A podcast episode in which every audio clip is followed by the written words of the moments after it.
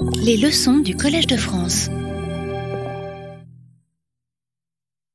Mesdames et messieurs, bonsoir. Je suis absolument ravi de vous retrouver pour euh, cette sixième et dernière leçon de ce cours euh, déjà, de ce cours sur la transition des nageoires aux membres euh, des tétrapodes. Dans ce cours, dans cette leçon, nous allons euh, discuter un petit peu d'un poisson qui est très remarquable, qui est le poisson à poumon, qui fait partie des dipneustes, un poisson à poumon australien. Et puis, nous discuterons de, souvenez-vous, de ce dernier niveau d'homologie dont je vous ai parlé, qui est euh, un niveau un peu compliqué, mais on va le faire simplement, qui concerne l'homologie entre des systèmes de régulation, des systèmes qui mettent au point ces domaines d'expression de, des gènes qu'on utilise comme des gènes marqueurs. Ça paraît un peu compliqué, mais euh, vous allez voir que c'est peut-être au travers de cette approche qu'on réussira à l'avenir à comprendre cette question euh, qui, bah, je pense, vous l'avez déjà compris, n'aura pas de réponse à la fin de ce cours. Voilà, laissez-moi passer quelques minutes pour euh, mentionner les points vraiment saillants de la leçon de la semaine passée. Je vous ai montré à plusieurs reprises cette image. C'est la dernière fois, mais c'est important pour euh, ce qu'on va discuter aujourd'hui, qui est donc euh, deux groupes de gènes OX existent chez les amniotes qui sont impliqués dans la fabrication des membres. Souvenez-vous, nous avons quatre groupes de gènes OX, dont deux sont impliqués de façon très importante dans la fabrication des membres. Et pour aujourd'hui, nous allons juste nous concentrer sur le fait que lorsque l'on enlève la fonction de ces deux gènes 13, les derniers, ceux qui ont une position euh, finale dans, ces deux clusters, eh bien, on enlève la structure finale, qui est donc l'autopode. Et donc, je vous disais la semaine passée que ces gènes ont deux caractéristiques. On peut évidemment les utiliser comme marqueurs, c'est-à-dire, on sait que quand on voit l'expression des gènes numéro 13 chez les amniotes, bon, on est dans un domaine qui va donner la main. Mais c'est plus que des gènes marqueurs, puisque, on le voit ici, ce sont des gènes qui fabriquent la structure, qu'ils marquent. Euh, chez les poissons, il y a eu une duplication génomique supplémentaire, et donc il y a un cluster supplémentaire, il y a un cluster D, deux clusters A, et nous avons discuté la semaine passée de l'équivalent de cette expérience par, laquelle, euh, par lequel ces auteurs, donc Neil Shubin, le laboratoire Neil Shubin, a donc réussi à enlever la fonction de ces trois gènes chez le poisson, donc les trois équivalents du gène numéro 13. Euh, Ce n'est pas exactement le cas en fait, je suis peut-être un peu vite là-dessus, il y a un peu de chimérisme, mais en fait les résultats sont vraiment clairs. Il y a deux choses remarquables. La première est que lorsque l'on enlève toutes les fonctions des gènes 13, vous voyez qu'on raccourcit de façon drastique la longueur des rayons des lépidotriches, donc de l'exosquelette. Premier résultat. Et puis deuxième résultat, on a une légère augmentation de la masse osseuse dans l'endosquelette. Comme s'il y avait une sorte de balance, on réduit la partie qui correspond au squelette dermique, donc à ces rayons qui, euh, qui sont faits de ces lépidotriches, mais on augmente légèrement et puis on désorganise légèrement la partie qui correspond au squelette endochondral, donc au squelette qui correspond, souvenez-vous, à une ossification du même type que celle que nous avons dans, nos membres. Les auteurs proposent une explication qui est la suivante, qui est très intéressante à plus d'un titre, dans le cas des membres amniotes, ici la, la souris ou les humains, souris, vous avez ce domaine en rouge de l'expression de gène 13. Et puis sur la droite, vous avez ici en rouge la structure que ces gènes vont contrôler, et puis en dessous le résultat du mutant, donc l'absence de ces structures. C'est simple. En dessous, vous voyez la nageoire du poisson, avec dans la partie la plus distale ici, une région rouge qui correspond à la région où sont exprimés les gènes 13.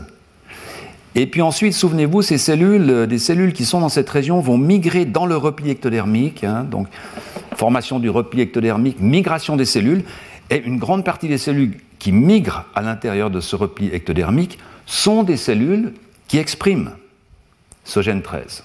Donc on retrouve dans les rayons, ici, dans la partie euh, du squelette dermique, des cellules qui expriment le gène 13. Et c'est la raison pour laquelle, lorsque l'on enlève la fonction de ces gènes, on va affecter le squelette dermique plus que l'endosquelette. Euh, sur la partie basse, ici, vous voyez l'explication qu'ils en, qu'ils en donnent. Je vous présentais la semaine passée. Et l'hypothèse est la suivante. Lorsque ces cellules n'expriment plus ces gènes, il y a un défaut de migration, elles ne sont plus capables de rentrer dans le squelette dermique. Et c'est la raison pour laquelle les mutants ont un problème dans le squelette dermique.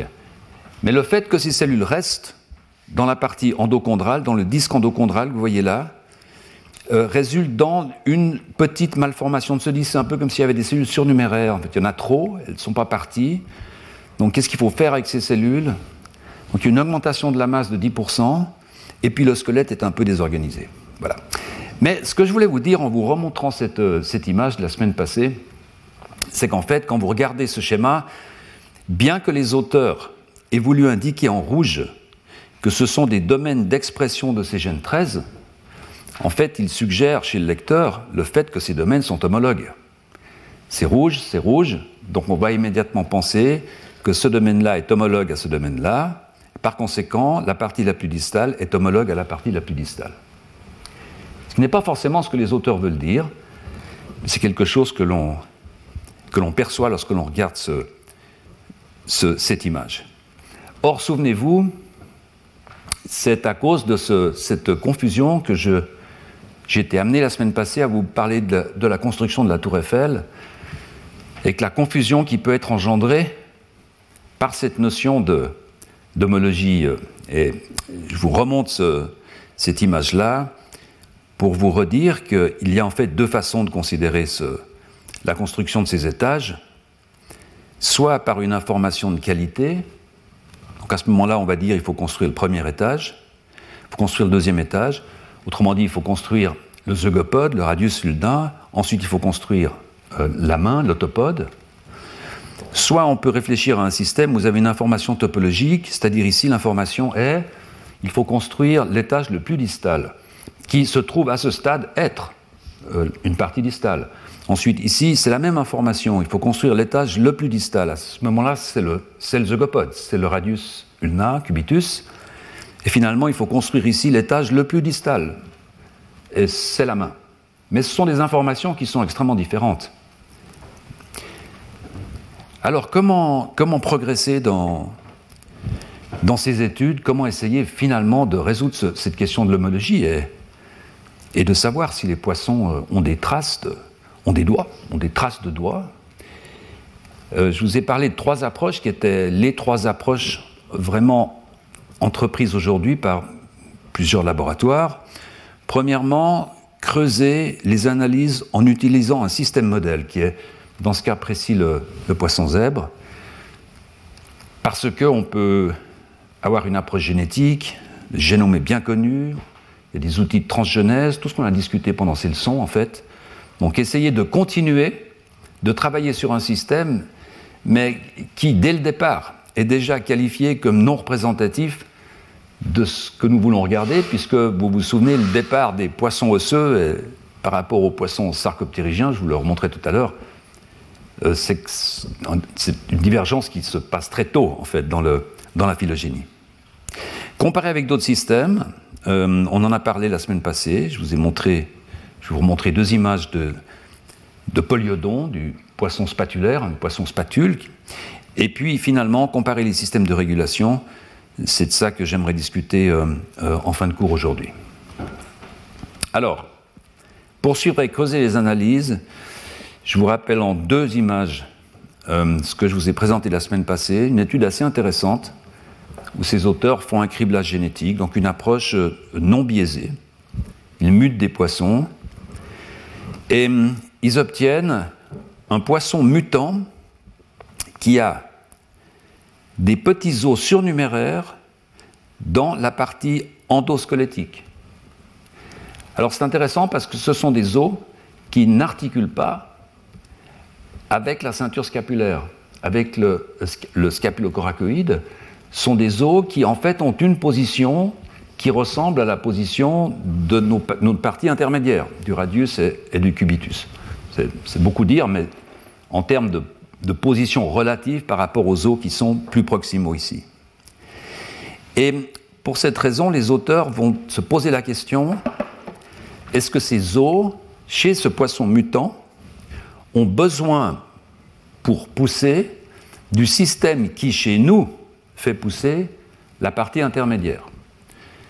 C'est assez compliqué comme raisonnement, mais le fait est que quand ils font l'expérience de mettre ce mutant, ce poisson mutant, sur un poisson qui en plus est mutant pour les gènes numéro 11, les gènes OX numéro 11, qui, souvenez-vous, sont les gènes qui fabriquent cette partie intermédiaire. Hein. Je vous ai montré à plusieurs reprises, quand on enlève les gènes 11, chez la souris, on, perd l'avant-bras, quand on enlève les gènes 13, on perd la main.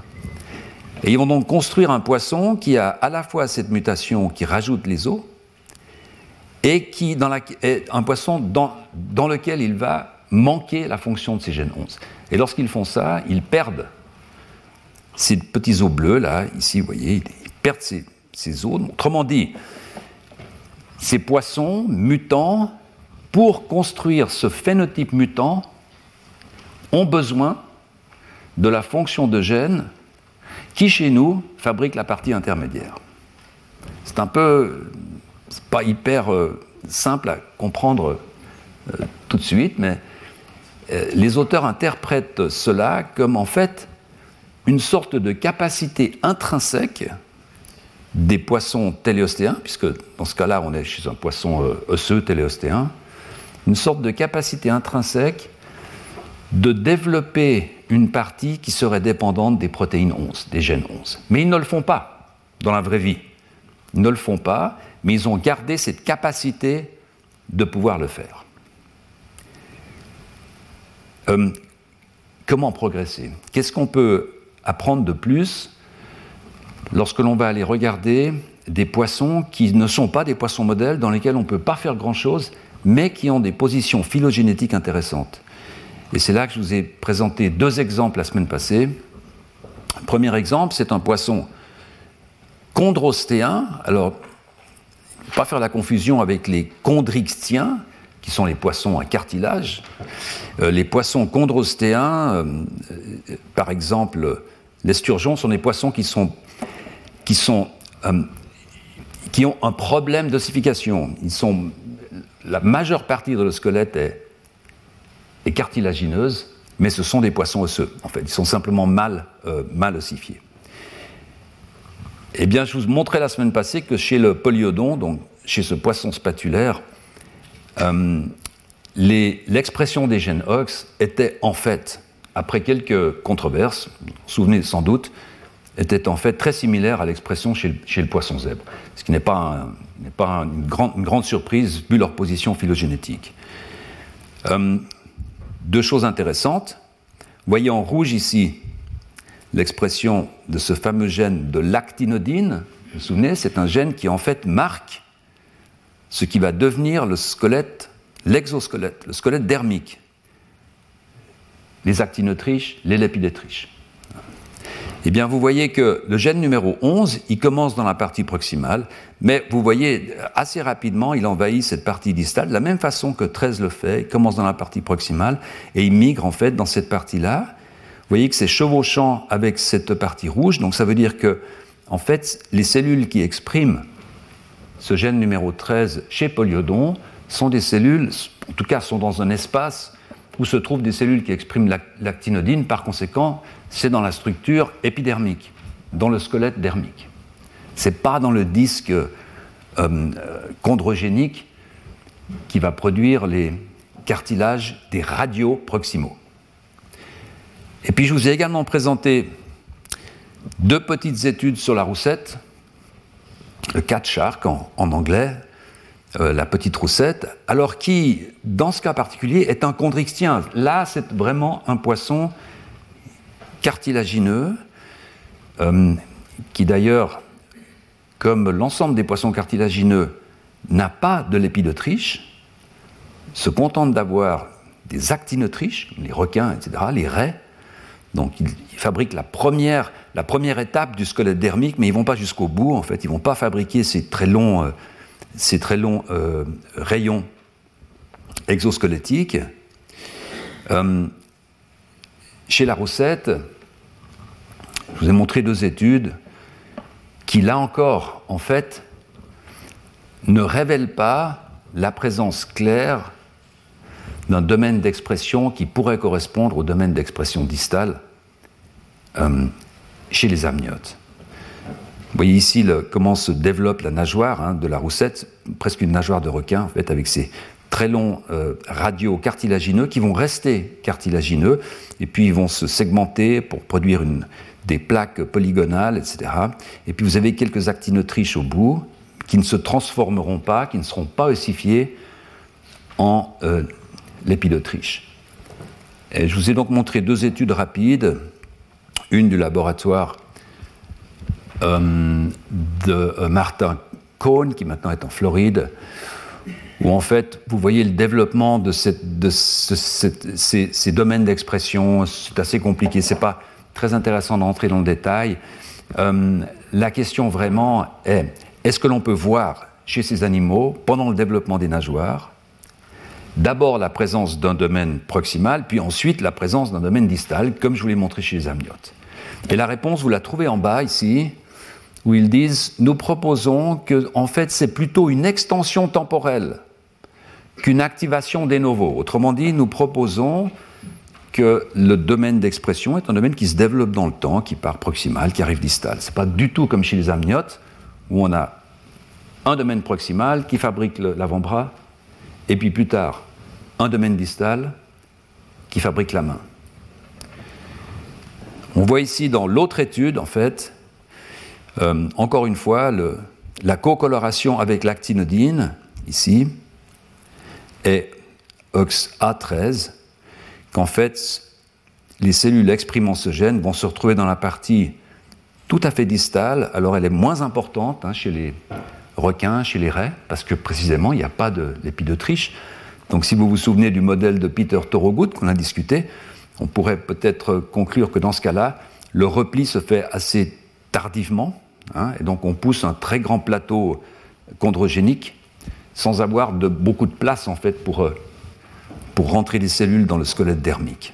Une chose intéressante, euh, je vous mentionne en passant, euh, souvenez-vous la semaine passée, je vous avais montré que l'expression des cellules dans le squelette dermique qui expriment ces gènes 13 coïncide avec des ostéoblastes. Qui n'était pas une surprise, puisque lorsque l'on enlève la fonction de ces gènes, on perd les lépidotriches, qui sont ossifiés par des ostéoblastes. Donc en fait, ces gènes, la conclusion était que ces gènes euh, favorisent la différenciation l'ossification des ostéoblastes en fait. Or, chez le requin, chez la petite roussette, il n'y a pas de lépidotriche, il n'y a pas d'ostéoblastes. Pourtant, on continue à avoir l'expression de ce gène A13. Et là, on, retombe vraiment sur euh, cette, euh, cette, image de la tour Eiffel, hein. c'est-à-dire est-ce que ces protéines sont là pour ossifier, pour que les ostéoblastes s'ossifient, ou est-ce que ces protéines sont là pour donner une information aux cellules, vous êtes ici dans un domaine où vous pourriez ossifier vos ostéoblastes, et donc les ostéoblastes ossifient. Vous allez me dire, c'est une différence qui n'est pas majeure, mais qui est très importante, euh, en fait. Savoir si ces protéines ont une action vraiment informative, directe, qui détermine quelque chose, ou bien si c'est une information plus large, qui va en quelque sorte euh, provoquer ultérieurement l'ossification des, cellules euh, ostéoblastiques. Voilà, dans aucun des cas que je vous ai présentés la semaine passée, on en était resté là, dans aucun des cas, nous avons pu voir ce que nous voyons chez les amniotes, que je vous montre là encore, où on a ces deux phases d'expression. Regardez ici, concentrez-vous sur, ce petit euh, bourgeon de membre ici, où précocement on a l'expression de gènes OX qui vont jusque dans la partie la plus distale, souvenez-vous. Sauf que, à partir de ce moment-là, des cellules vont se rajouter, puisque la partie pousse par la partie distale, donc des cellules vont se rajouter Et ces cellules positives vont rester en place. Donc si vous regardez deux jours plus tard, en fait, ce que vous voyez là, cette sorte de virgule, correspond à cette sorte de grande virgule ici. Simplement, la structure pousse, les cellules arrêtent de produire ce, gène et vont en produire un autre plus tard, cette deuxième phase ici, qui sont les gènes 13. Donc on finit avec les gènes 11 ici et les gènes 13 là. Et encore une fois, j'insiste là-dessus parce que si vous montrez cette image et que vous demandez si l'expression en vert est proximale ou distale, on vous dira c'est distal, c'est un gène distal. Oui, mais c'est un gène distal à ce stade. Et ensuite, ça devient proximal. Donc ça dépend quand vous regardez en fait ces domaines. Ils peuvent être d'abord proximaux, puis ensuite distaux. Voilà. Est-ce que des poissons plus proches de nous pourraient euh, montrer des traces de ces deux domaines? Plutôt que tous les poissons que je vous ai montrés jusqu'à présent, poissons poissons cartilagineux, qui ne montrent pas ces deux domaines, qui montrent soit un domaine commun, qui peut être interprété comme, comme ça, c'est-à-dire ce domaine-là, on en reste là, ou il se mélange avec ce domaine-là, donc on aurait une sorte de proximalisation d'un membre chez les poissons qui n'aurait pas d'autopode, pas de partie distale. Bon, les poissons les plus proches de nous, c'est évidemment les poissons sarcoptérygiens, puisque nous sommes des sarcoptérygiens. Malheureusement, ces poissons, euh, c'est essentiellement des fossiles. première leçon, je vous en ai montré, Tiktaalik, euh, Sauropterus, etc. Tous ces fossiles euh, de poissons sarcoptérygiens qui ont donc fait cette transition ici vers les amniotes. Sauf que vous voyez ici, tous ces poissons sont éteints. Euh, il y a une branche qui part ici, les sarcoptérygiens. Là, on a les poissons cartilagineux, les poissons osseux, et ici, plus proche de nous, les sarcoptérygiens, avec en fait deux groupes qui, survivent euh, tant bien que mal, que vous connaissez bien évidemment, qui sont les selacanthimorphes, donc le selacanthe. Euh, c'est tout de même assez difficile d'imaginer une animalerie dans un, institut, une animalerie de, de pour pouvoir euh, obtenir des œufs, etc. Et puis d'autre côté, les dipneustes, donc les selacanthes ici, voilà. De notre côté, les dipneustes, qui sont euh, les poissons à poumons, donc les cératodontimorphes, et hum, il y a deux études qui ont été faites sur ces poissons euh, à poumons, en particulier sur Neoceratodus forsteri, qui est le poisson à poumons australien. Alors pourquoi? Ben C'est assez simple, c'est que, en fait, euh, l'Australie a un programme d'essayer de, réintroduire, de maintenir ces poissons, et donc il y a des instituts spécialisés qui, qui essaient de reproduire ces, ces poissons. Et, Parfois, si vous connaissez les, bonnes personnes, vous pouvez obtenir quelques, quelques embryons ici et là faire quelques, quelques expériences. Alors, la première publication, une publication du laboratoire d'Axel Meyer, un travail de Jost Voltering. Et vous voyez ici la, la raison pour laquelle ils, ils essayent d'utiliser ces embryons. Ils disent ici, nous utilisons le, poisson australien à poumon, le Dipneus australien, parce que c'est le seul, c'est le seul poisson sarcoptérygien disponible avec lequel on peut essayer d'apprendre quelque chose. Il n'y a pas d'alternative, il n'y a que celui-ci. Neoceratodus fosteri, c'est un, poisson qui vient du Queensland, cette province de, l'Australie, qui est absolument fascinant puisqu'il a une vessie, sorte de vessie natatoire. Alors, vous savez que les poissons, les téléostéens, les poissons osseux ont une vessie natatoire, qui est une sorte de poche gazeuse qui est branchée sur l'œsophage. Et les poissons utilisent cette, euh, cette poche pour, euh, pour ajuster leur, euh, leur niveau de, de, flottement. Hein. S'ils vident un peu la poche, ils vont, ils vont descendre. C'est une poche gazeuse, hein, ce n'est pas uniquement de, de l'oxygène. Et donc, avec ça, ils règlent leur niveau de, de déplacement dans l'eau. Chez le, poisson à poumon australien, cette vessie natatoire est un peu partie d'un autre côté pendant l'évolution. Elle est aussi branchée sur l'œsophage, sauf que c'est un poisson qui a à la fois des branchies, donc qui peut métaboliser l'oxygène de l'eau, mais avec une transformation de cette vessie en poumon, ce qui fait que ce poisson est capable de vivre dans la boue, en cas de sécheresse, à, l'air libre. Donc c'est un poisson qui a toujours été considéré comme étant en quelque sorte un peu mixte entre, dans, cette montée vers, vers les amniotes, vers les, les vertébrés tétrapodes, en tout cas qui illustre une des façons possibles de pouvoir s'affranchir du milieu aquatique et de rentrer dans, le milieu euh, terrestre. Euh, ah, en passant, les poissons cartilagineux n'ont pas de vessie natatoire. Et en fait, c'est pour cette raison que les requins ne peuvent pas s'arrêter de nager. Euh, c'est assez curieux, mais si un requin s'arrête de nager, il coule. Et donc les requins sont constamment obligés de nager pour pouvoir garder un, niveau de flottabilité parce qu'ils n'ont pas de, vessie euh, natatoire. Alors, ces poissons à poumons, euh, le génome a été séquencé récemment par le, un consortium de plusieurs laboratoires. C'est un génome absolument euh, énorme, puisqu'il est de 43 fois 10 puissance 9 paire de base, c'est-à-dire à peu près une quinzaine de fois plus, complexe, plus grand que le, nôtre. Alors, je, vous passe les détails. Pourquoi? Pourquoi c'est comme ça? Il y a beaucoup d'éléments répétés, les, gènes sont, très très grands. Euh. mais ce qui est intéressant, c'est que la synthénie générale, c'est-à-dire euh, non pas la présence de gènes, si vous regardez un gène, euh, par exemple le gène, peu importe, Sonic Hedgehog dont on a parlé, eh bien, vous allez bien entendu le retrouver chez, chez le poisson à, poumon. Mais la synthénie générale est beaucoup mieux conservée que chez les autres poissons. C'est-à-dire que vous allez trouver non seulement le gène Hedgehog, mais vous trouverez à côté les mêmes gènes qui sont à côté de ce gène chez nous. Donc il y a des portions de chromosomes qui sont conservées. Non seulement les gènes, mais des grandes portions de chromosomes.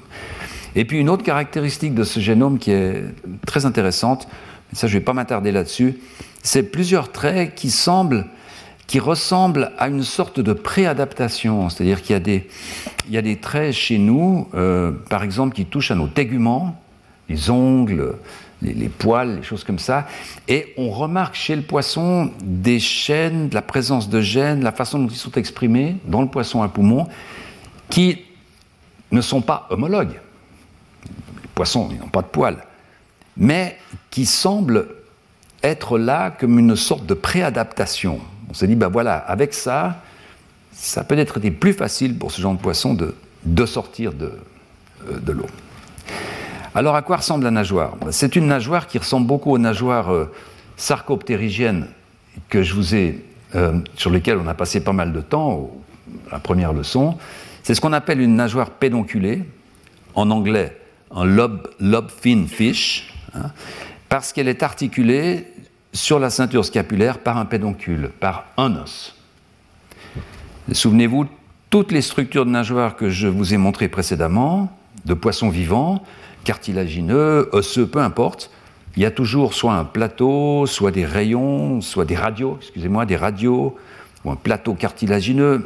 Mais là, on passe à une structure de nageoire pédonculée, donc qui vraiment commence à ressembler à un membre à ressembler à un membre tétrapode dans le sens où on a une articulation unique. Cette articulation, elle a été, elle est suivie par toute une série de pièces osseuses. Et souvenez-vous, ces pièces osseuses, lorsque l'on parle de la région proximale vers la région distale, forment un axe qui est un axe droit, qu'on appelle l'axe métaptérygien. On en a discuté brièvement et je vais revenir dessus en fin de cours. Euh, dans quelques minutes, euh, de l'axe métaptérygien. Euh, comment est-ce possible d'assigner une homologie à, cet os ici, l'humérus, radius cubitus à celui-ci? En fait, pour voir ça d'un peu plus près, il faut, comme d'habitude, remonter au développement et regarder comment ces nageoires se, se développent. Et là, on s'aperçoit qu'on commence à voir des choses qui ne sont pas celles qu'on a vues avec des membres amniotes, mais qui ressemblent tout de même un peu plus que ce qu'on a vu avec des membres des nageoires de, poissons téléostéens. Par exemple, vous voyez qu'on va développer euh, cet axe métaptérygial ici avec un grand cartilage qui va se condenser, qui va se condenser d'une façon séquentielle. hein, de façon séquentielle. Chez les poissons osseux, souvenez-vous, ce n'était pas le cas. On avait ce plateau cartilagineux qui se segmentait en os, qui s'ossifiait, et on avait des radios. Ici, on commence à avoir une progression séquentielle, avec d'abord formation des pièces proximales, puis ensuite des pièces distales. Quand vous regardez ici ce stade intermédiaire, on va, alors cette pièce-là va être définie comme euh, l'humérus, puisqu'elle articule avec la ceinture scapulaire. Vous voyez qu'ici, il y a deux pièces, en fait. Une pièce postérieure, post-axiale, postérieure, qui va donc être qualifiée de cubitus, d'ulna, et puis la pièce antérieure, pré-axiale de radius. Euh, quand vous regardez dans le squelette euh, terminé, on voit que ces deux pièces-là vont fusionner. On le voit ici, elles commencent à fusionner. Et puis lorsque je vous remontre là, voilà, cette nageoire terminée, on voit ici que ça fait un os simple. Donc lorsque l'on regarde ça, on pourrait se dire, mais où est le radius, où est le cubitus? En fait, il faut vraiment remonter. Lorsque l'on remonte, on voit qu'il y a deux pièces qui, qui se séparent euh, d'une façon qui n'est pas comparable, mais qui rappelle en quelque sorte la production des premières pièces osseuses dans le membre euh, chiridien. Alors voilà, ça c'est le développement de cette nageoire, et les auteurs vont donc euh, poser la, reposer cette question d'une façon extrêmement simple cette fois. La suivante avec ce schéma. On a donc un numérus, c'est bien. On a un radius, un ulna. On a ici un radius, un ulna. C'est bien. Là, c'est absolument clair. Que se passe-t-il dans la région plus distale Est-ce que cette région-là, maintenant, va être euh, homologue? Euh, homologue au sens des quatre niveaux d'homologie qu'on a, a définis, avec cette partie-là, avec cette partie-là, vous voyez ce point d'interrogation. Euh, c'est une publication qui date de 2020, donc c'est des gens qui ont eu le temps de consulter vraiment la littérature, et vous voyez que de façon intéressante, euh, la nageoire de des actinoptérygiens, donc du poisson zèbre que vous avez là, des poissons télostéens, il n'y a pas tellement de couleurs. Hein. Euh, donc on voit que même après 15 ans, pratiquement 20 ans d'études sur ces nageoires de téléostéens, avec des interprétations très variées qu'on a discutées, eh bien dans ces schémas récapitulatifs, euh, euh, vous voyez radial, radio ici avec une flèche, on ne sait pas exactement où arrive ce trait ici. Donc, donc certainement, on n'assimile pas dans cette publication les radios des téléostéens, soit à l'humérus, soit au radius, ulna, etc. Voilà.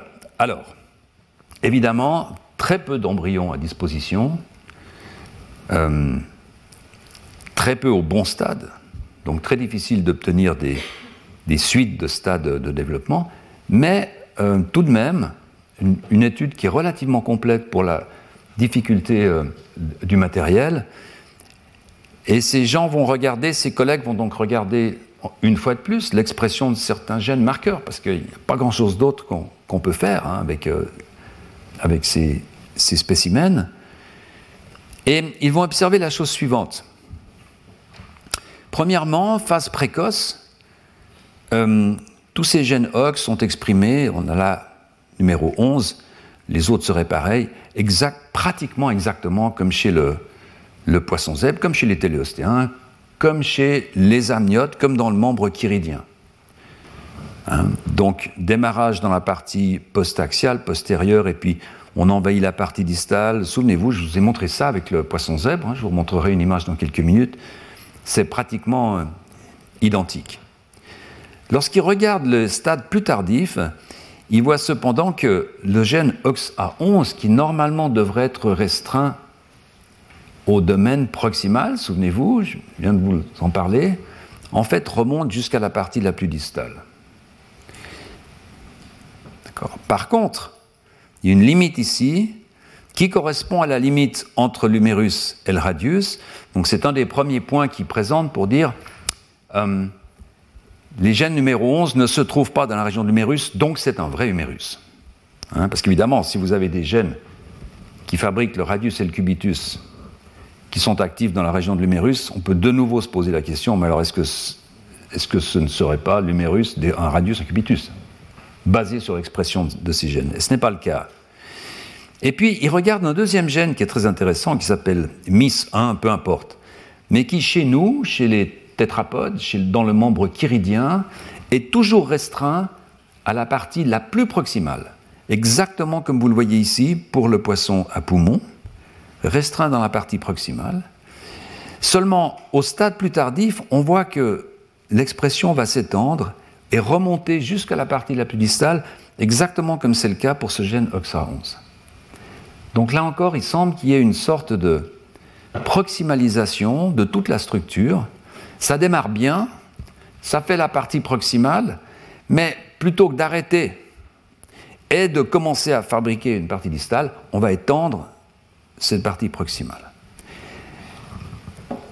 Alors il y a un autre groupe qui, je vais revenir sur cette étude dans trois minutes, mais avant, il y a un autre groupe qui, euh, en 2018, donc deux ans auparavant, c'est en fait un des auteurs, euh, de, cette publication qui va euh, regarder également l'expression de ces gènes dans quelques embryons. Et voilà donc le résumé qu'il propose avec en jaune la partie la plus proximale, l'humérus, en magenta radius cubitus, et comme je viens de vous le dire, ça s'étend jusqu'à la partie la plus distale, donc on a ici une, une incertitude, on va avoir un mélange de jaune, de rouge, on ne sait pas trop ce que c'est. Et ces auteurs vont conclure ici que, en termes d'expression de gènes OX, donc ils font bien le distinguo, hein, si on utilise ces gènes comme gènes marqueurs, eh bien, Neoceratodus forsteri peut être considéré comme n'ayant pas d'autopode, donc pas de main, puisqu'on a une extension de cette partie euh, proximale. Donc ça, c'est en 2018. Alors maintenant, revenons. en passant, je vous montre ici euh, quelque chose de, fort intéressant, en fait. Euh, vous voyez, ces auteurs se disent peut-être, en fait, peut-être que l'expression de ce gène MIS, qui n'est pas restreint à cette partie proximale, eh bien peut-être que c'est une synapomorphie des dipneustes. Une apomorphie des, des dipneustes. Une apomorphie, c'est un, caractère qui est essentiellement lié à un taxon, à une espèce, à un groupe d'animaux.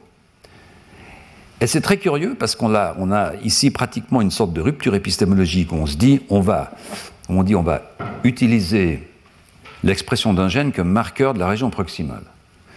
Et puis, on arrive à la conclusion que ce gène n'est pas restreint à la partie proximale.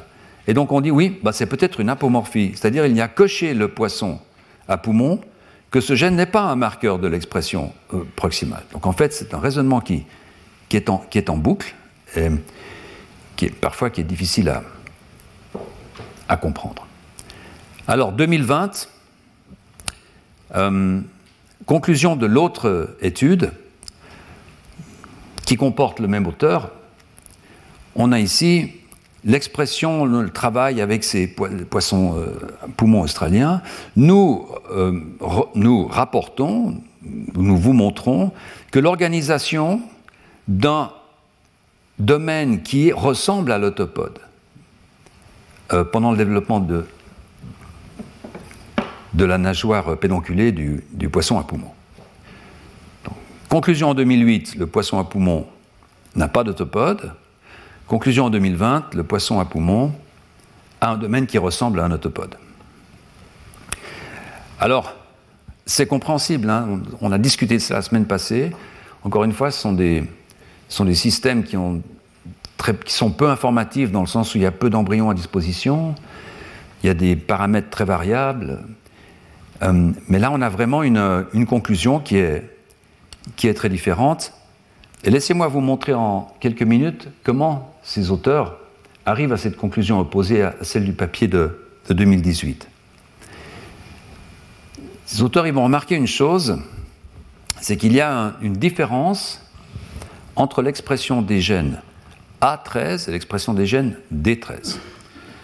Et je vous montre ici une nageoire euh, avec l'expression du gène A13, où vous voyez que ce gène, qui n'est pas dans la partie de l'humérus, donc ça c'est attendu, va euh, être exprimé dans toute la partie euh, qui va devenir la partie osseuse, hein, toute cette partie-là, jusque dans la partie la plus distale. Ça, c'est normal, puisque c'est le gène 13, donc c'est normal qu'il remonte jusque dans la partie la plus distale. En jaune, ici, vous avez l'actinodine, pour montrer la position du, squelette euh, dermique. Mais vous voyez ici que lorsque l'on regarde D13, il semble que l'expression de ce gène est restreinte aux cellules qui se trouvent uniquement d'un côté de la nageoire, ce qu'on appelle la partie post-axiale. Donc souvenez-vous, si vous regardez votre bras, c'est la partie postérieure, la partie qui est en dessous, dans la région post-axiale. Et en fait, euh, le gène numéro 11 montre une tendance qui est très similaire à celle de, de euh, OXD13. Et donc ces auteurs vont dire ben, peut-être qu'il y a deux fonctions différentes. Il y a une fonction pour le gène A13 qui va définir un grand domaine distal, donc une fonction d'ordre topologique. Hein. Ce n'est pas, pas faire des doigts, mais c'est nous sommes dans un domaine distal. Et puis une fonction pour les gènes D13, qui eux vont être plus spécifiques et vont remonter ces doigts de la partie postaxiale vers la partie distale. Autrement dit, vont faire cette courbure de l'axe métaptérygien dont nous avons discuté la troisième leçon. Souvenez-vous, je disais que c'est un phénomène qui pourrait. On aurait des rayons, des rayons dans la partie postaxiale, et en fait, ce qui se serait passé lors de la transition, c'est une sorte de remontée de ces rayons pour faire des doigts. Donc on aurait un axe métaptérygial qui serait courbé chez, euh, dans le membre chiridien, donc chez les tétrapodes. Mais une grande partie de cette explication, elle est basée sur le fait qu'on a cette, cette, expression asymétrique ici. Or, en fait, souvenez-vous, cette expression asymétrique, on l'a chez le poisson zèbre, on l'a chez les poissons téléostéens. Je vous, ai montré à plusieurs reprises ces, ces expressions ici. Regardez le gène 13, là, on voit bien qu'il est restreint à la partie postaxiale, à la partie postérieure. Donc ce n'est pas du tout spécifique aux poissons à poumons. C'est spécifique pratiquement à l'expression de, ce gène dans son domaine proximal. Dès qu'on rentre dans la partie distale, on commence à avoir une expression qui va couvrir le domaine où les doigts vont apparaître. Et pour essayer de détailler leur hypothèse, les auteurs vont, donc analyser l'expression d'autres gènes. C'est un, travail euh, intéressant parce que, encore une fois, c'est vraiment, une, expédition en fait de travailler avec ces embryons parce qu'on sait que si on fait une erreur, il n'y en aura plus. Euh, il y a un nombre très restreint. Et vous voyez qu'ils vont choisir quelques gènes pour leur asymétrie dans l'expression. Par exemple, ce gène HAND2 est exprimé uniquement dans la région postérieure. Ce gène ALX4 est exprimé uniquement dans la région antérieure, comme ce gène PAX6. Quand je dis qu'ils sont exprimés uniquement dans la région postérieure ou antérieure, c'est chez, dans le monde chiridien, chez les, chez les tétrapodes, chez nous, chez moi, chez vous. Or là, on trouve la même expression pendant le développement de la nageoire pectorale du poisson à poumon. Et donc ça, renforce les auteurs dans leur idée de dire, ben voilà, on a vraiment quelque chose qui ressemble beaucoup au développement du membre chiridien. Oui, sauf que, en fait, si l'on regarde l'expression de ces gènes dans d'autres poissons qui ne sont pas des poissons euh, à poumons, il y a très peu de travaux là-dessus, mais il y a un article très intéressant d'un groupe, euh, du groupe de Frank Tolenko, on en a déjà parlé euh, quelques fois.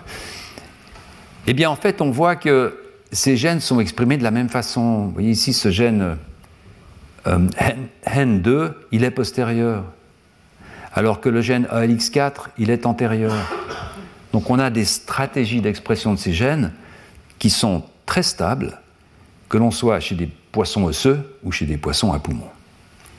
Donc en fait, c'est vrai que basé sur la sorte d'universalité de ces patrons d'expression, c'est difficile euh, semble-t-il, de tirer une conclusion sur l'existence d'un domaine distal. Alors la conclusion est la suivante euh, des auteurs qui auraient une première spécification d'un domaine distal. Ne, lisez pas ce, texte, donc A13 définirait en gros un domaine distal, Et puis D13 viendrait pour pousser cette rotation de l'axe métaptérygial, euh, qui en fait serait visible chez nous. Souvenez-vous, euh, lorsque je vous présentais la dynamique de condensation des cartilages dans l'étude vraiment intéressante de Neil Shubin et de Perret Alberch, où on, voyait ces cartilages qui se condensaient, qui se séparaient, qui se recondensaient, qui se séparaient, eh bien souvenez-vous, vers la fin, on avait ce tournant vers la gauche, ce tournant vers la partie antérieure. Hein. Donc peut-être une correspondance. Euh, mais encore une fois, dans, dans aucun cas d'expression d'aucun gène, utilisé en tout cas dans le, dans le cas du poisson à poumon, euh, ces auteurs ne trouvent la présence de deux domaines concomitants qui pourraient dire voilà, là on a une partie postérieure, là on a une partie proximale, excusez-moi, là on a une partie distale. C'est de cette partie distale qu'un pseudo, que l'équivalent d'un autopode devrait, euh, sortir. Alors ces auteurs finissent avec euh, voilà ce schéma où l'on a ici le membre chiridien, où l'on a ici la nageoire du poisson à poumon, avec une vue de A13, donc une définition d'un domaine distal. Et puis en dessous, vous avez la vue de D13, avec ici la fabrication des doigts, et puis là, toute cette partie post-axiale, où l'on voit en bleu ici ces, rayons qui plus tard pourraient euh, devenir des doigts, hein, en remontant, en recourbant cet axe métaptérygial. Alors, je pense que euh, c'est une explication qui est, possible. Euh, c'est une explication qui est possible. Il n'y a, rien vraiment dans cette publication qui. On pourrait dire non, c'est pas possible, il y a une, erreur. Donc c'est une hypothèse qu'il faut continuer à, analyser. Mais je pense que l'alternative de, la publication, de la première publication de 2018 que je vous ai montrée, n'est certainement pas à exclure a, a priori, c'est-à-dire le fait que ces poissons euh, qui ont des nageoires de lobe fine, c'est simplement un premier domaine proximal chez nous qui s'étend, qui s'étend, qui s'étend et qui reste en fait avec une identité proximale. Ces poissons auraient une sorte d'addition de, pièces osseuses proximales qui, s'empileraient les unes sur les autres sans que jamais il y ait cette transition vraiment critique entre la partie proximale et la partie distale. Alors comment est-ce qu'on peut analyser d'une façon différente si cette transition existe Peut-être qu'on ne la voit pas, mais peut-être existe-t-elle. Et là, on rentre dans ce dernier niveau d'homologie, niveau avec lequel j'aimerais terminer ce cours.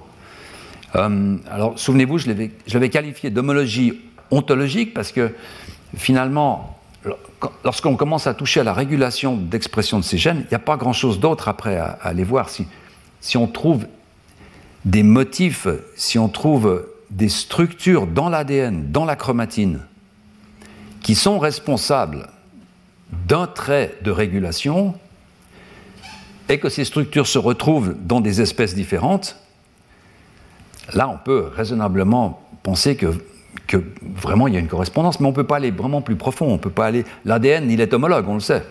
Je veux dire,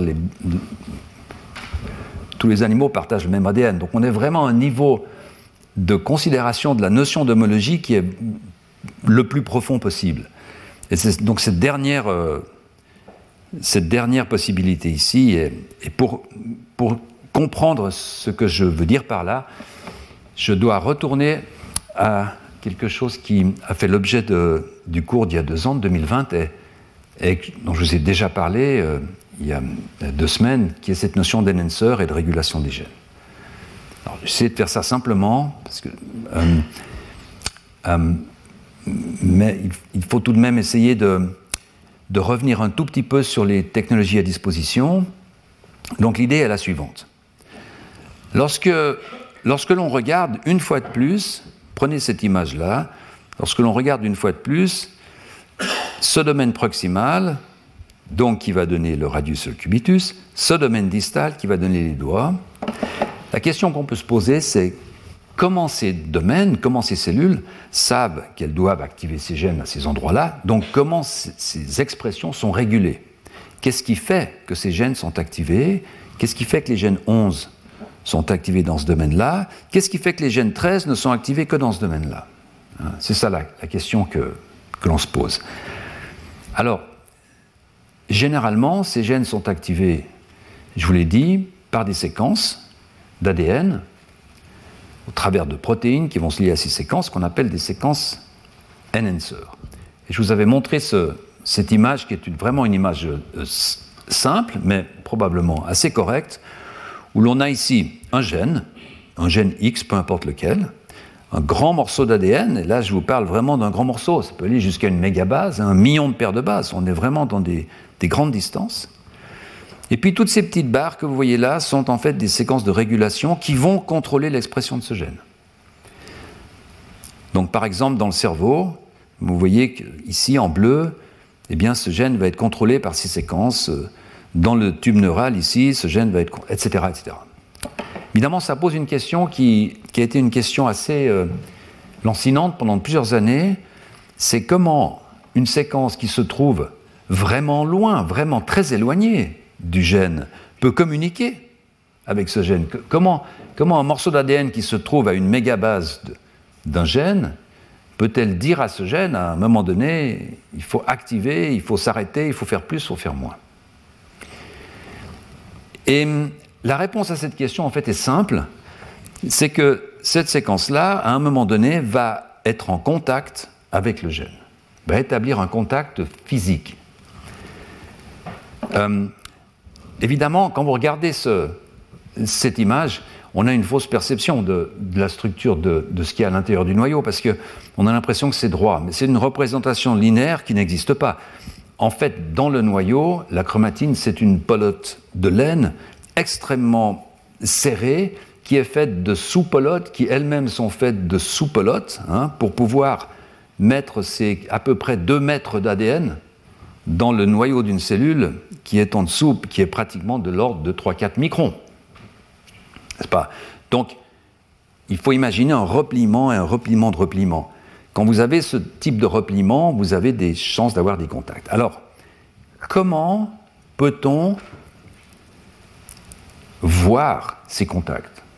Comment aujourd'hui euh, les biologistes moléculaires, dans leur laboratoire, peuvent observer ces contacts eh Bien, c'est assez, assez simple en fait. C'est une, technologie euh, qui a été développée par un, par un, collègue qui s'appelle Job Decker. Et en fait, il faut vous imaginer, imaginez-vous que vous avez deux morceaux d'ADN ici. Alors, ça peut être du même chromosome. Je les ai mis en rouge et en bleu pour faciliter l'explication, mais deux morceaux d'ADN, euh, ça peut être des chromosomes différents aussi, avec ici un gène et ici, une séquence enhancer. Donc, c'est une petite séquence d'ADN avec des protéines qui va dire à ce gène maintenant, il faut, il faut s'activer. Bon. Euh, si vous prenez une cellule, si vous prenez des, milliers de cellules, des millions de cellules, et puis vous fixez cette interaction. Donc, vous y mettez un produit chimique qui va en fait stabiliser cette interaction. Parce qu'évidemment, dans la vraie vie, ça va être très dynamique, ça va venir, ça va partir, ça va aller ailleurs, etc. Là, on fixe l'interaction. Et puis, donc c'est représenté ici par ce petit cercle gris, et puis une fois que cette interaction est fixée, eh bien, on va couper, on va débiter littéralement cet ADN en petits morceaux. Alors on peut le faire avec de la sonication, on peut le faire avec des produits chimiques, des enzymes de restriction, peu importe. On va simplement couper l'ADN dans des petits morceaux, et on va donc avoir ces petits morceaux-là, petits morceaux, etc. Ici, on va rester avec un morceau qui aura à la fois un morceau rouge et un morceau bleu, puisque c'est fixé, les contacts sont fixés. D'accord? Donc en fait, on va avoir deux petits brins d'ADN qui vont rester ensemble. Et ce qu'on va faire à partir de là, on va religuer, on va mettre de la colle. Donc on va recoller les morceaux. Alors imaginez un morceau ici qui va flotter quelque part. Sa probabilité d'être collé à ce morceau-là, elle est très basse. Parce qu'évidemment, ces morceaux vont flotter dans. On peut ajuster des, concentrations, etc. Mais la probabilité est très basse. Alors que ces morceaux-là, ici, la probabilité est très haute, parce qu'ils sont ensemble. Donc très rapidement, ces deux morceaux-là, le morceau rouge et le morceau bleu, vont se recoller ensemble, puisqu'ils sont dans un environnement très proche l'un de l'autre. D'accord? Donc ça va faire cette petite boucle. Quand vous séquencez toutes ces petites boucles, eh bien vous allez ici avoir une séquence d'ADN bleu, ici, et puis une séquence d'ADN rouge, ici. Donc vous allez savoir que ce morceau bleu était en contact avec ce morceau rouge. Alors ce n'est pas vraiment utile de comprendre les, les, détails de l'opération, mais ce qu'il faut savoir, c'est que ça permet d'avoir une vue, une moyenne des contacts. Parce qu'évidemment, on fait ça avec un million de cellules, donc on ne sait pas si ce qu'on voit, on le voit dans chacune des cellules, mais on a une moyenne des contacts qu'on va avoir. Euh, soit dans tout le génome, ça, demande énormément de, séquençage, soit à un locus précis. Alors je vous montre le résultat. Quand on prend toutes ces séquences, etc., on met ça dans un logiciel, eh bien on voit des pyramides. Là c'est la, vraie vie en fait, vous voyez à quoi ça ressemble sur un écran d'ordinateur, et ça c'est des pyramides. Et ces pyramides en fait représentent des domaines d'interaction. Vous voyez ce bin ici, ce pixel en fait, il représente ce morceau d'ADN, donc là vous avez l'ADN, ce morceau d'ADN qui contacte ce morceau d'ADN. Donc quand vous avez un contact entre ce morceau et ce morceau, vous avez beaucoup de séquences où vous allez avoir les deux, ça vous allume un pixel. D'accord? Mais vous voyez que ce morceau-là ne contacte jamais ce morceau-là, parce qu'on devrait avoir un pixel par là. Donc il y a des contacts qui sont permis et des contacts qui sont exclus.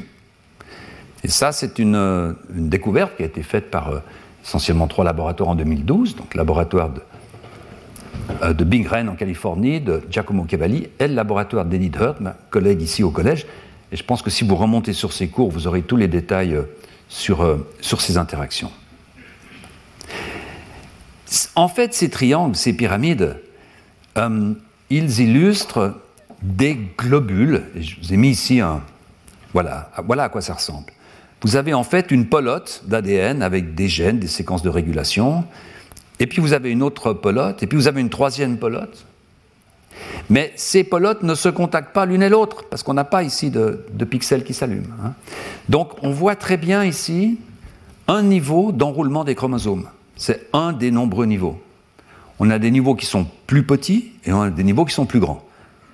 Hein, on a des niveaux d'enroulement de, pelote ou de sous-enroulement de, de pelote. Ça, c'est un enroulement qui est très important parce que, disons, c'est l'enroulement majeur qui régule la façon dont des séquences de régulation vont toucher des gènes. Évidemment, très souvent, vous n'avez pas du tout envie que cette séquence ici ait touché ce gène-là, parce que ça peut vous déclencher l'expression de quelque chose que vous ne souhaitez pas.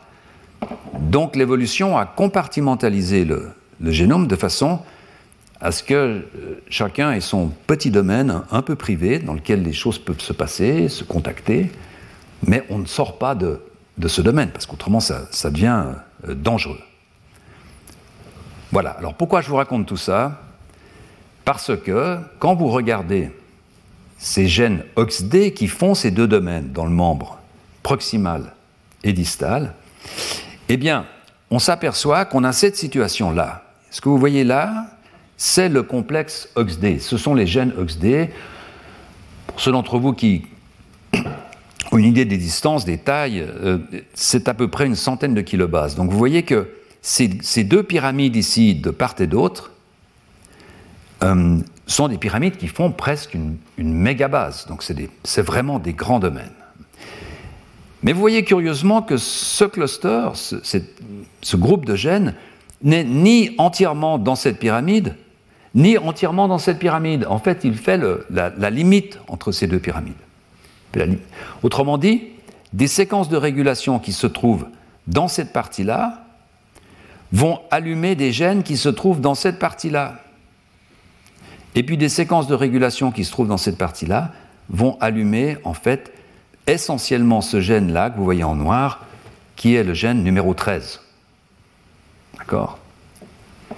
Alors, comment est-ce que l'on traduit ça dans le, pendant le développement du membre? Eh bien, vous voyez ici, c'est une étude de Guillaume André, et en fait, vous voyez ce qui se passe. Vous avez là, pendant la phase précoce, pendant que vous poussez le bourgeon, hein, la première phase qu'on a qualifiée de phase proximale, précoce, qui existe, qui existe chez le poisson, etc., eh bien, vous avez toutes ces séquences de régulation ici qui travaillent, qui travaillent et qui ciblent les gènes jusqu'au gène numéro 11, qui sont là, qui sont de ce côté.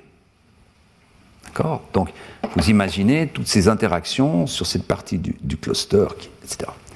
Et puis, à un moment donné, ça s'arrête. À un moment donné, cette régulation s'arrête et celle-ci commence.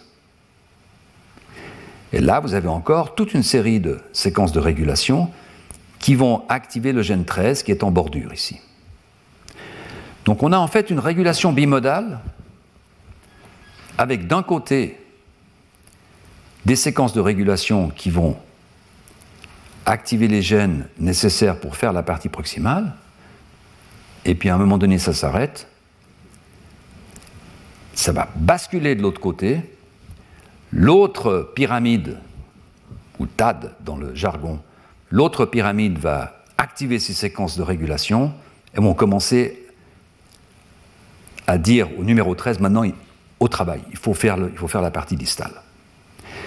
Alors quand vous regardez ce, schéma, en fait, il y, a, il y, a, deux choses qui viennent tout de suite à l'esprit. Donc en fait, je vous ai mis un résumé ici. D'abord, cette partie-là qui va activer ici, puis ensuite cette partie-là qui va activer là. Et on a donc là une spécificité proximale, et là une spécificité distale.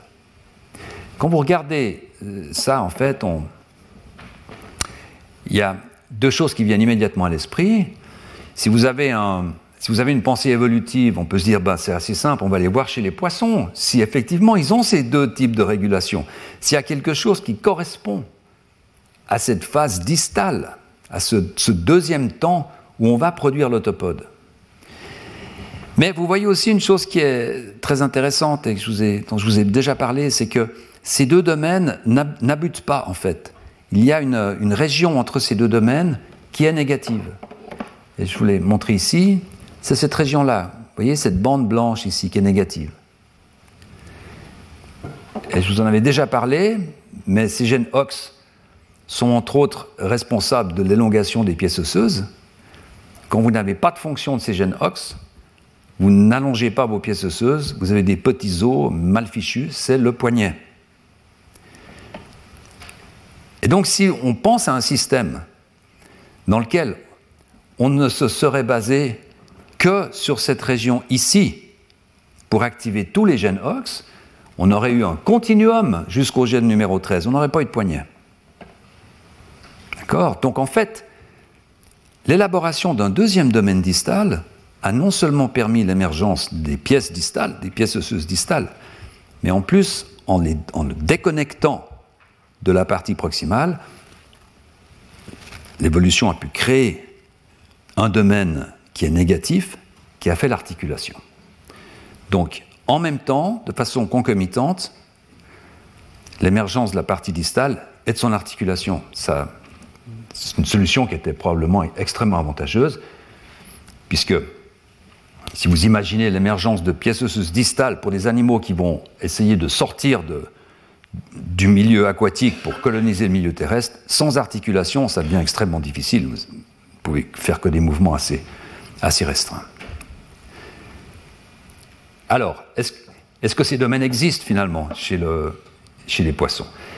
Voilà, j'aimerais terminer le cours avec cela. D'abord, euh, la première étude qui a été euh, publiée dans cette optique, c'est une étude qui ne touche pas les poissons, mais qui touche les animaux qui sont à l'origine, qui sont les ancêtres des vertébrés, donc les ancêtres à la fois des poissons et, des, et des tétrapodes, qui sont des céphalocordés, donc des cordés, qui ont une corde. Hein. Souvenez-vous, on a défini ce que c'était que la corde au moment où on a parlé des, des tuniciers, des urocordés, vous avez là. Céphalocordés sont représentés en recherche par un animal qui s'appelle le lancelet, l'amphioxus, un, petit animal qui a, été euh, bien étudié. Je dirais pas vraiment que c'est, dirais pas vraiment que c'est un système modèle dans lequel on peut faire beaucoup de choses, de manipulation génétique, etc. Mais c'est un animal qui a été beaucoup étudié parce que c'est une structure génomique qui représente l'avant-duplication génomique. Donc vous voyez ici, euh, euh, l'amphioxus céphalocordé, en fait, a un seul complexe de gènes OX. Donc c'est une situation, c'était la situation avant d'entamer euh, ce chemin vers les vertébrés où il y a eu ces deux duplications successives. Donc on a toute une série de gènes qui ressemblent à, nos complexes, sauf qu'il y en a un tout petit peu plus. Et puis ensuite, souvenez-vous, chez les vertébrés amniotes, deux duplications, et puis chez le, poisson, les télostéens, alors euh, des duplications supplémentaires, encore d'autres duplications supplémentaires chez le saumon par exemple, qui a encore dupliqué le cycloster, peu importe. Voilà. Alors, ce groupe euh, de euh, Garcia Fernandez a décidé de regarder, en utilisant une méthode un tout petit peu différente, mais peu importe, je, vous passe les détails, de regarder comment ces contacts, comment ces interactions étaient établies chez l'amphioxus. Et en fait, quand ils euh, ont regardé ça, voilà ce qu'ils voient. vous avez ici sur la gauche des quatre gènes, un gène qui est au début du cluster, donc qui correspond au gène numéro 1, 2, 3, etc. Et puis ce gène 15, parce que chez l'amphioxus, il, y a 15 gènes OX, qui est à l'autre bout du cluster. est ce que vous voyez ici en rouge et en bleu, c'est en fait les interactions de chacun de ces quatre gènes, soit avec la gauche, soit avec la droite. Donc soit j'interagis de ce côté-là, soit j'interagis de, ce côté-là. Souvenez-vous, chez la souris, ce que je viens de vous montrer, on aurait toutes les interactions du gène numéro 1 d'un côté et toutes les interactions du gène numéro 13 de l'autre côté, parce qu'il y a cette frontière où on ne peut pas. D'accord? Eh bien, vous voyez que chez le c'est un peu différent. Le gène numéro 2, il contacte 75%, 25%, donc il contacte à la fois à droite et à gauche. Le gène numéro 6, ben, c'est pratiquement 50-50. Vous voyez que même le gène numéro 15 contacte 74% de ce côté, mais presque 30% de l'autre côté. C'est complètement différent de la situation chez, chez la souris, que je viens de vous montrer. Et donc ces auteurs vont répéter cette analyse, cette analyse mais cette fois euh, chez le poisson zèbre.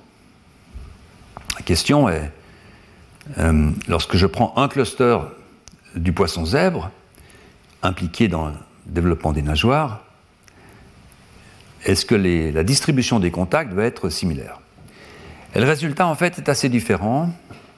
Vous voyez que là, quand ils prennent le gène numéro 4, il y a 80%, 87% d'interaction d'un côté et très peu de l'autre. Donc là, ça commence à ressembler en fait à la situation chez les mammifères, chez les amniotes. Et quand vous prenez le gène numéro 13, eh bien vous voyez qu'il y a 77% d'interaction de l'autre côté et 23% d'interaction de ce côté. Donc là, on a vraiment un biais. Là, on voit qu'il y a une différence. On voit qu'il y a une interaction d'un côté et de l'autre côté. Et lorsque ces auteurs vont regarder avec ce logiciel qui produit ces pyramides, eh bien, ils vont voir la chose suivante. Alors, ici, vous ne voyez pas de pyramide parce que c'est une double pyramide, en fait. Vous voyez, il faudrait, enlever toute cette partie basse ici et regarder de ce côté-là, vous verriez des pyramides, en fait. C'est une façon de représenter les résultats. Mais peu importe. Ce qu'il y a d'important de voir, c'est que ici, vous avez chez l'amphioxus, la position du cluster OX, elle est là. Et vous voyez que tout contact avec tout, il n'y a pas de discrimination. C'est une grande pyramide qui contient tout le cluster, donc il n'y a pas d'interaction préférentielle avec la gauche, avec la droite. Donc dans l'amphioxus, le génome n'a pas encore, ou peut-être plus, hein, parce qu'on ne sait pas si c'était le cas et que ça a disparu, Mais en tout cas, le génome ne montre pas cette partition entre ces deux domaines de régulation qu'on peut observer euh, chez les amniotes. Par contre, lorsque vous regardez le poisson, vous voyez ici, ça c'est la position du cluster, et là on voit qu'on a, qu'on a deux pyramides. C'est assez clair. Vous voyez, il y a quelques points ici qui vous montrent qu'en fait, ce n'est pas 100%, 100%. Il y a quelques interactions qui traversent. Mais en gros, on a effectivement une régulation là, et puis une régulation là. Et vous voyez ici, c'est illustré avec ce, chez le poisson zèbre, ce gros globule ici, ici le cluster en jaune, et puis là, ce gros globule qui sont séparés, comme chez nous. Par contre, chez l'amphioxus, on a un seul gros globule qui comprend tout. Alors à partir de là, ces auteurs euh, vont euh, proposer une sorte de, schéma d'évolution de, ces domaines, où on a ici, dans la lignée qui va conduire aux vertébrés, où on a une structure qui est un, grand globule, grand globule simple, une pelote, qui va rester une pelote chez les céphalocordés et qui va devenir peu à peu deux pelotes séparées chez euh, les vertébrés. Voilà, le problème c'est ces pelotes chez le poisson zèbre est-ce qu'elles contiennent des, éléments de régulation qui causent cette régulation bimodale? Autrement dit, est-ce qu'on va trouver ici des éléments postérieurs qui vont réguler ces gènes postérieurs Est-ce qu'on va ici trouver des éléments antérieurs? Et est-ce que ces deux éléments vont faire cette distinction entre les domaines d'expression? Cette dernière question, on a la réponse. On sait que ce n'est pas le cas. Je vous, ai, abreuvé de, d'expression de ces gènes dans le poisson zèbre et on ne voit jamais ces deux domaines. Donc à quoi sert cette partition chez le poisson zèbre? Comment attaquer ça d'une façon fonctionnelle? C'est là la dernière expérience que je vais vous montrer. Euh, bien, finalement, ce n'est pas très compliqué. Il suffirait de prendre cette partie-là et puis d'essayer de l'introduire dans la souris pour voir ce qu'elle pourrait faire, pour voir si c'est plutôt proximale, plutôt distale. Le problème, c'est que cette partie chez le poisson zèbre, elle est très grande. Elle est de plusieurs centaines de kilobases. C'est pas une mégabase, mais c'est plusieurs centaines de kilobases. Et il n'existe pas aujourd'hui vraiment des outils euh, pratiques pour pouvoir introduire un fragment d'ADN de 2, 3, 4, 500 paires de bases, 500 euh, kilobases, dans un contexte euh, transgénique. Alors pour pouvoir réaliser cette étude, euh, un autre poisson a été utilisé qui n'est pas si éloigné du poisson zèbre, qui est un poisson téléostéen, bien entendu, c'est le fougou, le poisson euh, euh, extrêmement intéressant, c'est ce qu'on appelle le tétraodon vert. c'est le plus petit des tétraodons. Les tétraodons, c'est des poissons faisant partie des tétraodons, ces poissons, faut faire attention à les manger au, au Japon, qu'ils soient préparés par des cuisiniers experts, si vous ne voulez pas être empoisonnés. Euh, des poissons qui viennent du Sri Lanka, en Indonésie. Euh, c'est des poissons qui sont assez étonnants, puisque lorsqu'ils se sentent menacés, ils, gonflent et ils se mettent à une sorte de grosse bulle, euh, ce qui les rend plus compliqués à être avalé sans doute par des, par des prédateurs. Alors pourquoi le, pourquoi le fougou? Vous avez ici une, phylogénie qui n'est pas, n'est pas très intéressante. Je, vous la montre uniquement pour vous montrer des belles photos de poissons lune, de balistes Picasso qui sont vraiment des, des poissons euh, magnifiques. Euh, le tétraodon, il est, est là. Euh, c'est évidemment un téléostéen, donc tout cela pour vous montrer que c'est un poisson qui n'est pas si éloigné de, du poisson zèbre, mais alors qu'il y a une caractéristique qui est totalement inverse de, la caractéristique des poissons à poumons, à savoir d'avoir un génome qui est très petit, qui est extrêmement condensé. Hum, pourquoi on ne comprend pas bien, mais vous voyez ici, encore une fois, le séquençage du, du génome du fougou qui remonte à longtemps, hein, à 2004, avec une, une taille du génome qui est de 340 mégabases. 340 mégabases, c'est à peu près 5 fois plus petit que le génome du poisson zèbre, qui lui est en gros 2,5 fois plus petit que le nôtre. Donc c'est un génome qui est très petit, et en fait tout est petit dans le génome du, du, fougou, c'est-à-dire que si vous avez une séquence de régulation, une pyramide, une pyramide qui fait une mégabase euh, chez les amniotes, eh bien cette pyramide va faire soudainement une centaine de kilobases ou peut-être 80 kilobases chez le poisson fougou. Et là, on commence à rentrer dans des tailles que l'on peut travailler. Euh, en transgenèse, euh, on peut avoir ce qu'on appelle des chromosomes artificiels qui, jusqu'à des tailles de 100, 150, 200 kilobases avec lesquelles on, peut commencer à faire certaines choses. Et Jost Voltering, donc avant qu'il parte travailler à, Constance, a donc pris ces morceaux d'ADN du fougou pour essayer de voir chez la souris si ces morceaux pouvaient conduire l'expression de ces gènes OX, et si c'était le cas, est-ce que c'est une expression proximale ou une expression distale? Et ce que vous voyez là, en fait, c'est la première expérience avec le cluster D. Et lorsque vous prenez toute la partie qui est en amont de D3, D4, donc la partie qui correspond à la pyramide qui fait proximale à la pyramide dans laquelle se trouvent les éléments de régulation qui régulent les gènes OX dans le zygopode, le radius, le cubitus, l'avant-bras.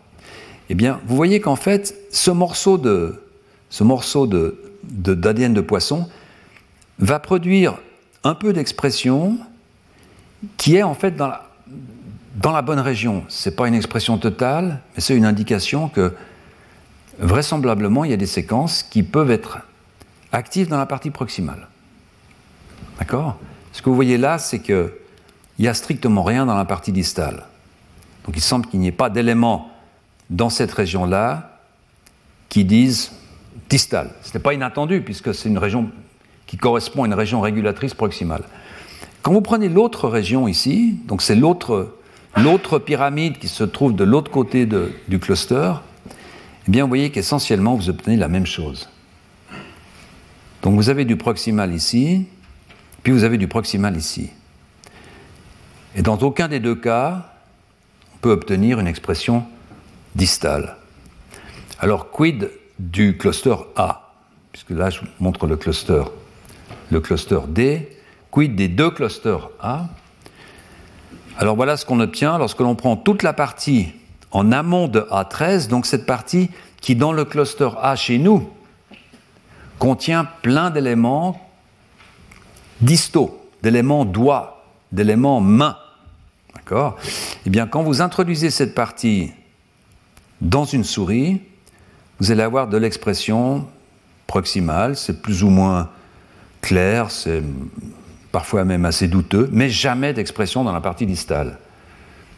Ça, c'est pour le cluster AA. Et puis quand on prend le cluster AB, bien vous voyez ici toute cette série, c'est en fait, encore une fois, de l'expression proximale et pas d'expression distale. Donc il semble que n'importe quel morceau d'ADN que vous preniez d'un poisson téléostéen qui a ces deux globules, que vous preniez ce globule-là ou ce globule-là, cette pyramide-là ou cette pyramide-là, les séquences régulatrices qui se trouvent dans cette pyramide ou dans celle-ci, finalement, vous obtenez quelque chose qui est relativement identique de l'expression proximale. Alors ça, ça apporte à la discussion une troisième voie, en fait, qui est de dire peut-être que chez les poissons téléostéens, la structure globale qui est nécessaire pour euh, évoluer cette structure bimodale est présente, mais les séquences de régulation n'ont pas encore évolué. Donc on a du proximal d'un côté et du proximal de l'autre. Et c'est en fait la discussion que vous voyez là, donc la même organisation structurelle bimodale, j'ai traduit ici le, le résumé. Et puis ensuite, nous discutons la possibilité de considérer les circuits de régulation plutôt que les patrons d'expression génique comme des paramètres essentiels pour définir la présence de synapomorphie. Mais vous voyez que même l'analyse simple des interactions, des patrons d'interaction euh, chez le poisson zèbre nous aurait conduit à dire oui, ces deux régulations existent. Donc on a vraiment quelque chose d'homologue très, très profondément. Mais lorsque vous regardez la fonction de ces domaines de régulation, en fait, elle ne semble pas être conservée. Donc j'ai de la peine à imaginer euh, un, argument qui est de façon encore plus profonde pour essayer d'établir des homologies entre la partie distale du membre chiridien et n'importe quelle partie du membre ptérygien. Voilà, donc maintenant je voulais vous donner juste euh, terminer en, en donnant peut-être une conclusion générale, euh, peut-être deux, de, deux types en fait, une conclusion scientifique et puis une conclusion peut-être un peu plus euh, d'ordre épistémologique. donc la, première conclusion que je voulais vous donner, c'est que en fait, on peut envisager, lorsque l'on se base uniquement sur des domaines d'expression génique, qu'il existe certaines homologies entre les parties distales des membres ptérygiens et des membres chiridiens. Euh, on ne peut pas à l'heure actuelle dire que, effectivement, les, rayons, les lépidotriches ne sont pas homologues aux doigts. Euh, personnellement, je dirais qu'il y a peu, peu de probabilités qu'ils le soient, qu'il y a énormément d'évidences qui ne supportent pas cette, euh, qui ne soutiennent pas cette, cette vue. Mais de la même façon qu'on n'a pas d'évidence absolument décisive que c'est le cas, on n'a pas d'évidence absolument décisive que ce, n'est pas le cas. et donc, l'on est obligé, et c'était le but un peu de ce cours, d'utiliser d'autres critères d'homologie. J'ai passé beaucoup de temps à vous parler de ces quatre niveaux d'homologie. Mais à mon avis, Aujourd'hui, il n'existe pas d'évidence qui nous permette d'affirmer que les poissons, d'une façon ou d'une autre, ont des doigts ou des structures qui ressemblent, d'une façon ou d'une autre, euh, à nos doigts. Euh, peut-être euh, des études supplémentaires sur, alors, sur le poisson à poumon, parce que je ne vois pas quel autre modèle pourrait être utilisé pour essayer d'affiner cette conclusion.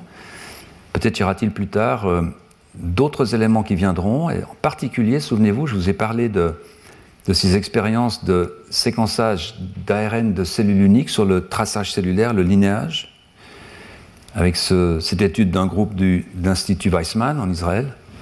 Eh bien, peut-être que lorsque toutes ces nageoires auront été séquencées, ça va venir rapidement, hein, donc, donc que chaque cellule de chaque nageoire sera identifiée, et puis qu'on aura les trajectoires développementales de ces cellules, peut-être que là, on, aura encore un nouveau niveau d'homologie où on pourra superposer ces différentes trajectoires et puis se dire, ah ben voilà, effectivement, ces cellules distales qui passent par ce chemin euh, dans le cas d'un membre chiridien, ben on a un chemin qui est très similaire dans le cas du, membre euh, du poisson à poumon, mais pas du tout comparable à celui du etc. etc. Donc peut-être qu'on arrivera relativement rapidement à affiner cette notion euh, euh, d'homologie. Puis ma deuxième conclusion, c'est une conclusion d'ordre alors plus, plus général qui est, en fait euh, qui est que lorsque l'on lorsqu'on s'attaque à une question évolutive qui est vraiment essentielle et pour laquelle on peut vraiment se demander au départ s'il existe une réponse, parce que c'est ça vraiment le, problème. Euh, et si une réponse existe, comment peut-on la trouver? Je pense que vous avez pu percevoir au, cours de ces six leçons que, euh, même lorsque l'on court après, un but qui visiblement est inatteignable, dans, ce cas particulier, euh, ça permet tout de même d'acquérir toute une série de connaissances qui vont enrichir le domaine et qui font que peut-être un jour cette question va passer du domaine du souhaitable au, domaine euh, du, possible. Et puis en parallèle, j'ai également essayé de vous montrer dans ce cours la très grande différence qui existe parfois en biologie Et je dirais particulièrement dans ce domaine, qui est un domaine à, cheval entre les sciences de la vie et, l'évolution, pour autant que l'évolution ne passe pas partie des sciences de la vie, mais dans ce domaine qui touche à, l'évolution, euh, la différence qui existe entre vraiment des résultats scientifiques clairs et leur interprétation, c'est quelque chose qui est vraiment essentiel à, comprendre. C'est ce qui fait à la fois la difficulté de, cet exercice, c'est que lorsque l'on lorsque l'on lit une publication, on, a à la fois des résultats, mais on a aussi l'interprétation qui, est, essentielle, qui est nécessaire. C'est deux choses qu'il faut peser euh, de façon presque indépendante. Mais c'est également euh, ce qui nous ramène constamment à se souvenir que la recherche est, conduite avant tout par, euh, par, des femmes, par des hommes, et, que par conséquent, essayer de rechercher une, objectivité ou, une vérité dans ces travaux est, est quelque chose euh, qui n'est pas possible. Voilà, avec ça, je voulais vous remercier de votre euh, présence et puis je voulais vous dire que euh, l'année prochaine, le cours aura lieu également au mois de mai et au mois de juin. Et je vais essayer de faire un cours sur quelque chose qui me, qui me passionne, qui est la notion du, temps pour l'embryon, comment le temps est, inscrit dans le génome, quelle est la, façon de, mesurer le temps. Pourquoi 9 mois, pourquoi pas 4, pourquoi, etc., etc. Voilà, je vous souhaite un bon été et puis j'espère vous revoir euh, l'année prochaine. Au revoir. Retrouvez tous les contenus du Collège de France sur www.colège-2-france.fr.